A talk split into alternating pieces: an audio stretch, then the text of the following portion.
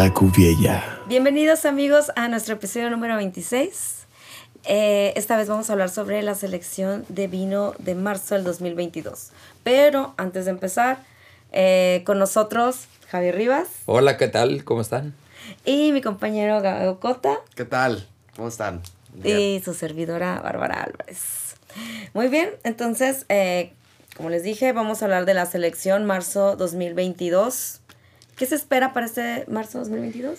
Bueno, pues en el, en el club le vamos a rendir tributo a las dos variedades más diseminadas por el mundo, las más importantes del mundo, que la número uno es la Cabernet Sauvignon, la, la número dos la Merlot.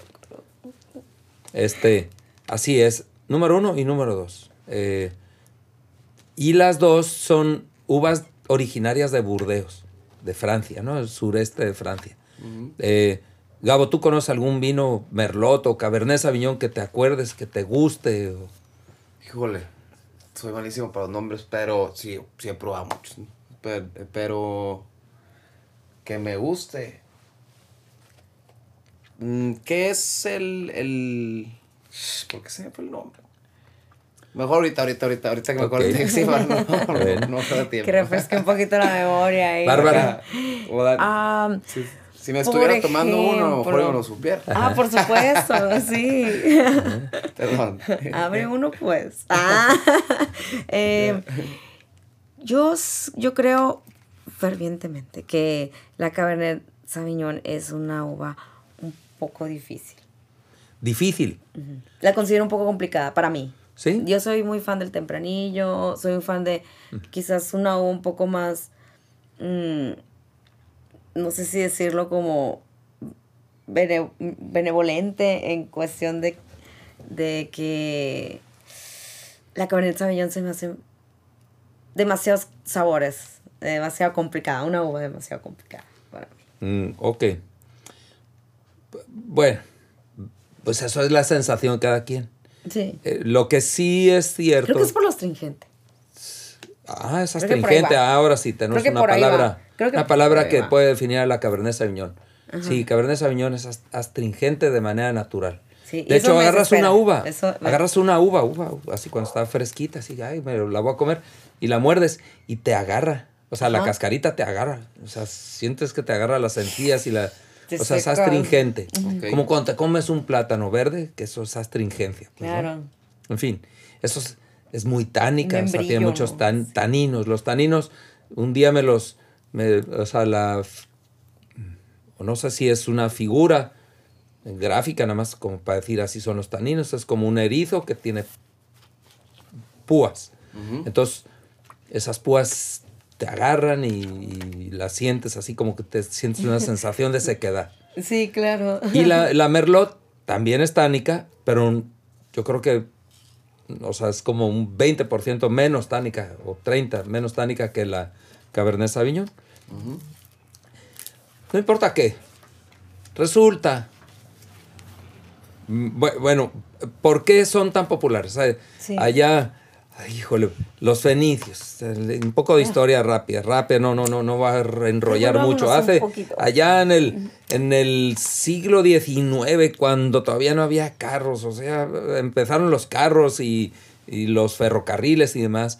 eh, eh, empezó, estaba la revolución industrial a todo lo que daba, a todo lo que daba. O sea, los ingleses producían muchísimo de todo y los, los del continente americano y las colonias africanas y demás eh, mandaban muchas materias primas a- allá para la producción industrial. Empezó a haber muchos inventos, muchos adelantos y todo. Francia, después de Napoleón Bonaparte y, y todas las cosas bonitas que tiene, y pues, se volvió así como el ombligo del mundo, Sí. concretamente París. Y entonces empezó a haber exposiciones universales en París, donde la gente, Alejandro Graham Bell presentó su teléfono en una exposición universal de París, por ejemplo, ¿no? Otros, en 1855 hubo una exposición muy dedicada a los avances agrícolas. No importa qué. La cosa es que iban todos los ricachones del mundo a vender sus productos y comprar y comprar bienes, pues, ¿no? Adelantos tecnológicos.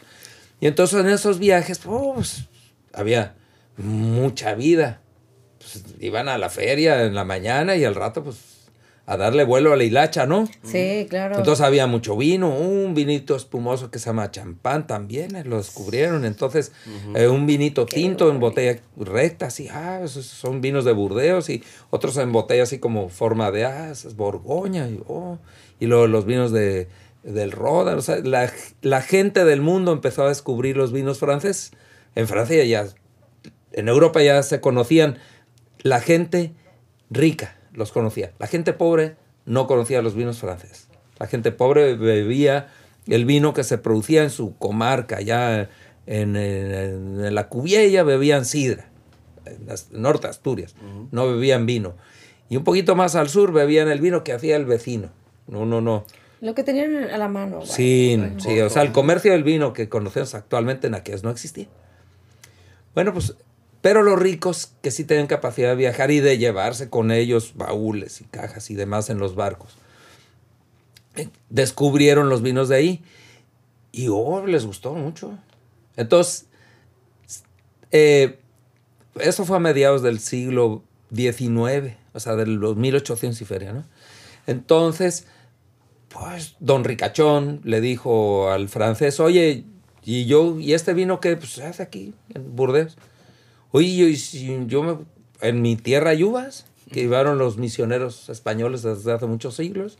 Y ese produce vino malancón, así no, no me gusta, pero, pero este de aquí sí me gustó. Ah, pues llévate unos sarmientitos y pones tu viñedo allá. Y mira que se vaya el fulano ingeniero, que aquí ya no lo aguantamos, que se vaya contigo para allá. Y sí, más o menos así fue como se, a mediados del siglo XIX, se cambió todo el viñedo que ya existía de uvas españolas de los misioneros, como la Misión, la Palomino, la País, la, quién sabe qué, chorro de variedades, que se consideraban rústicas, realmente insipidonas. Este, las cambiaron por las variedades francesas, principalmente Cabernet Sauvignon y Merlot. Ambas de Burdeos, las dos son de Burdeos. Y porque con esas uvas se hacía el Chateau Lafitte, que está buenísimo, que les costaba mucho dinero, pero no importa. El Chateau Margaux y el Aubryon, del que ya hablamos hace ratito.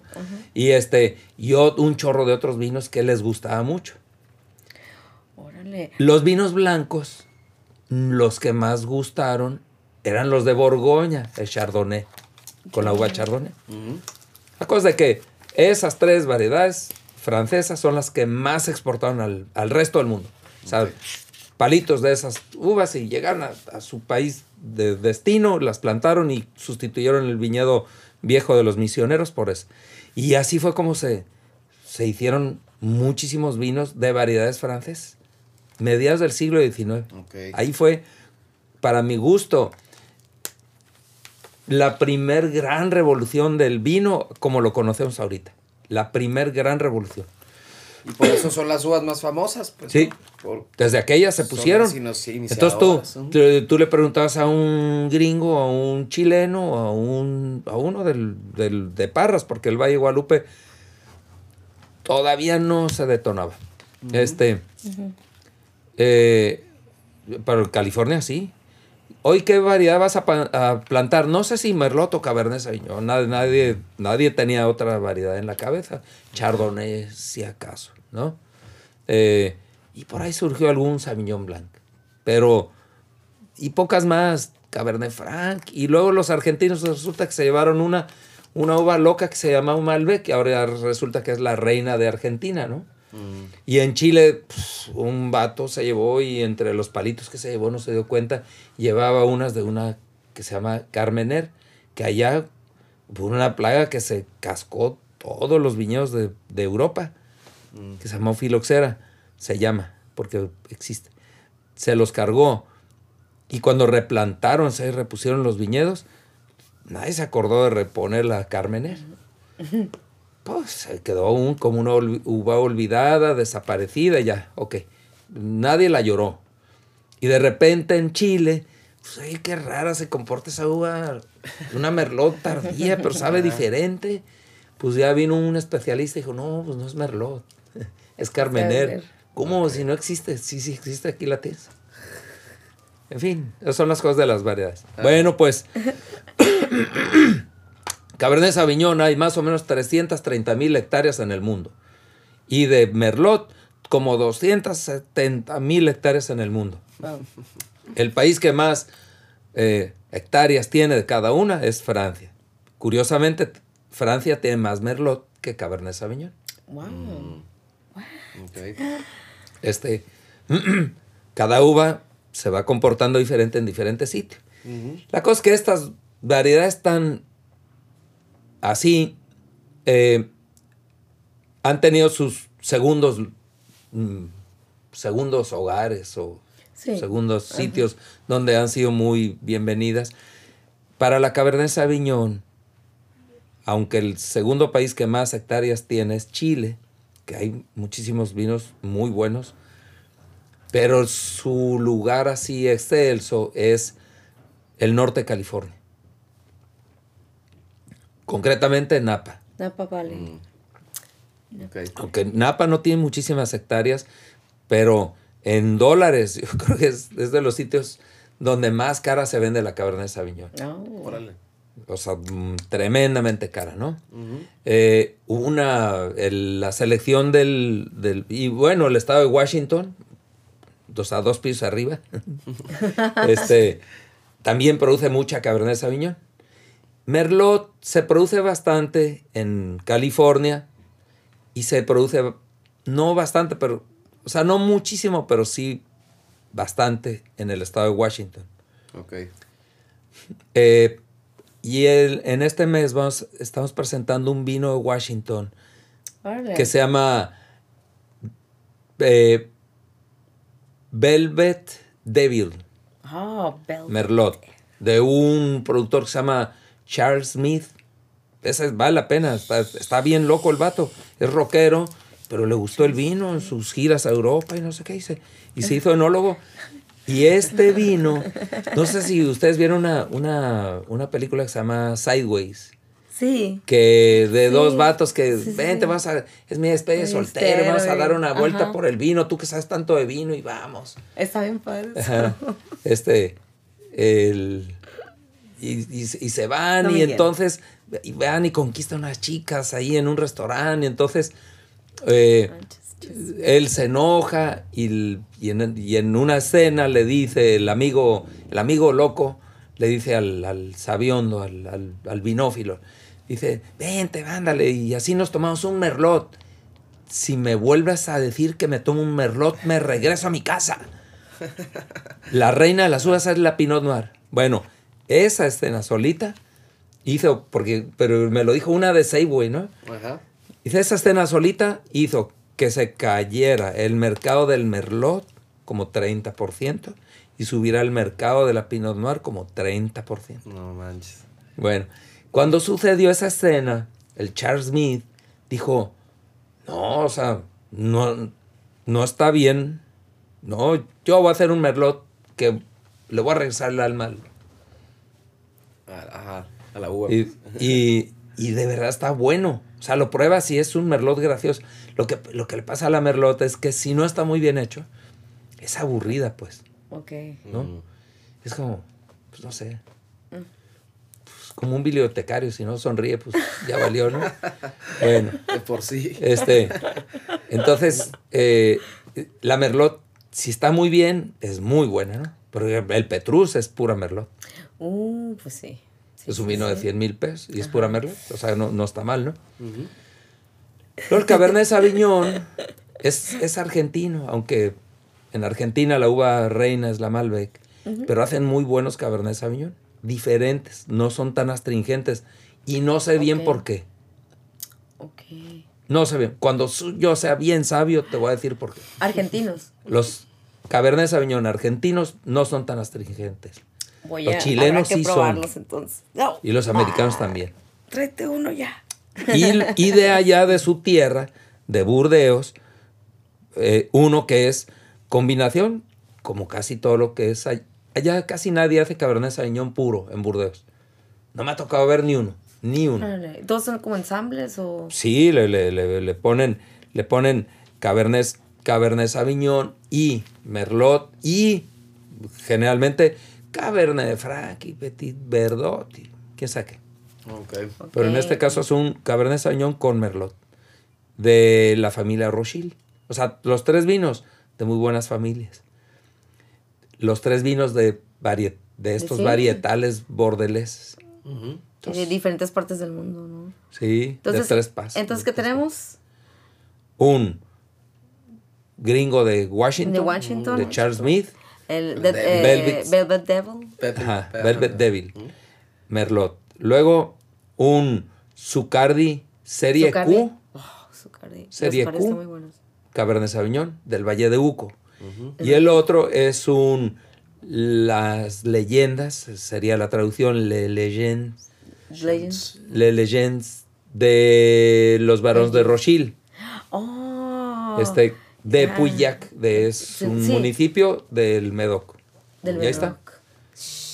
Wow, la- ese esa es la se selección de, más- de. Ese es el más exótico. Aunque no sé. Excelente. El de Charles Smith también. Bueno, pues siempre hay historias, entonces nos Eh. podemos enrollar dos días hablando de un vino nada más, ¿no? claro. Así Muy bien, que- pues habrá que probarlo. Por favor, suscríbanse al Club de Vino. Está muy interesante. Buenísimo, Sí. recomendado. Y bueno, chicos, pues nos despedimos porque nos quedamos sin tiempo. Ah. Así es. Y bueno, muchísimas gracias por estar aquí, Javier. Sí, muchas gracias, gracias por escucharme, perdón porque me la agarré de monólogo el día de hoy. Prometo no hacerlo lo mismo en el siguiente episodio. No hay No pasa problema. nada. Luego hacemos cinco puntos, ¿no? Como en otro rollo. Sí, no el Contratamos corazón a baterista curado. sí. Gabo, Muchas gracias, muchas gracias. Eh, me quedó claro. Para, pero vamos a tener que probarlos a ver qué tal. digo lo mismo. Muy Y bien. muchas gracias por acompañarnos, chicos. Nos vemos hasta la próxima. La Cuviella.